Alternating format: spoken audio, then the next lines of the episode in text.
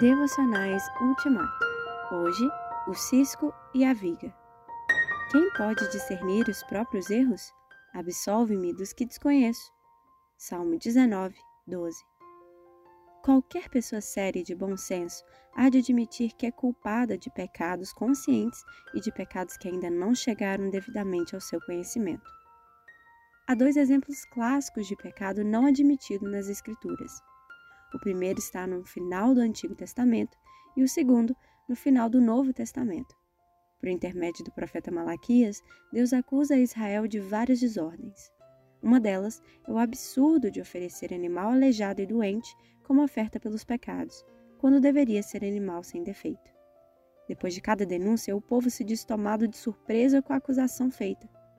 O mesmo acontece com a triste igreja de Laodiceia, que desconhecia sua pobreza, sua cegueira, sua nudez e sua fraqueza espiritual. Jesus trata desse assunto numa de suas mais pesadas denúncias. Por que você repara no cisco que está no olho do seu irmão e não se dá conta da viga que está em seu próprio olho? Mateus 7, 3. A dificuldade de enxergar o pecado próprio está na grande quantidade de autodefesas.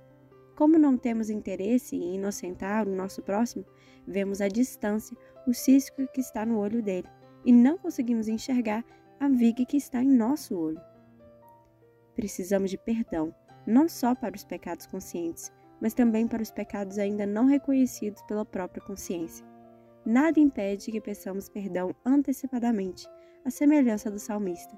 Absolve-me dos erros que desconheço. Salmo 19, 12.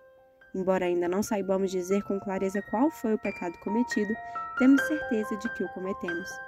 A plena consciência virá com o tempo.